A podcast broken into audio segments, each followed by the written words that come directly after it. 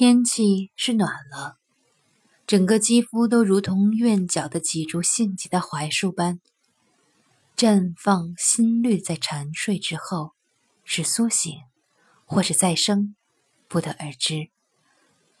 相信会是不同于过往的一天，因为暖意无法抑制的窜向全身。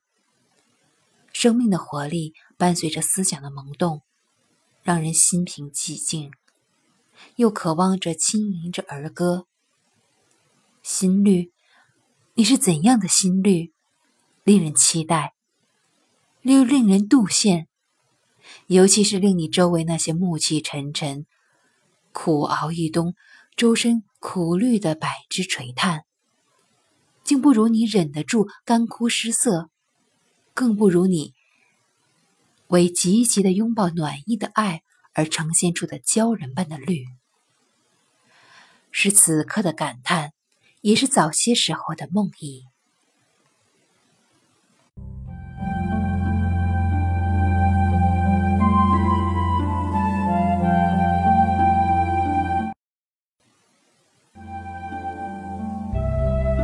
我的儿时几乎每一天都在苦思冥想，长大以后的我会是什么样子？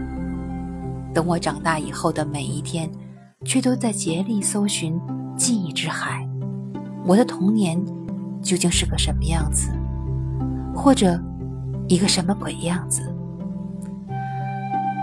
也许我的整个前半生都会去思索我的后半生，而整个后半生又回想经历过的日子。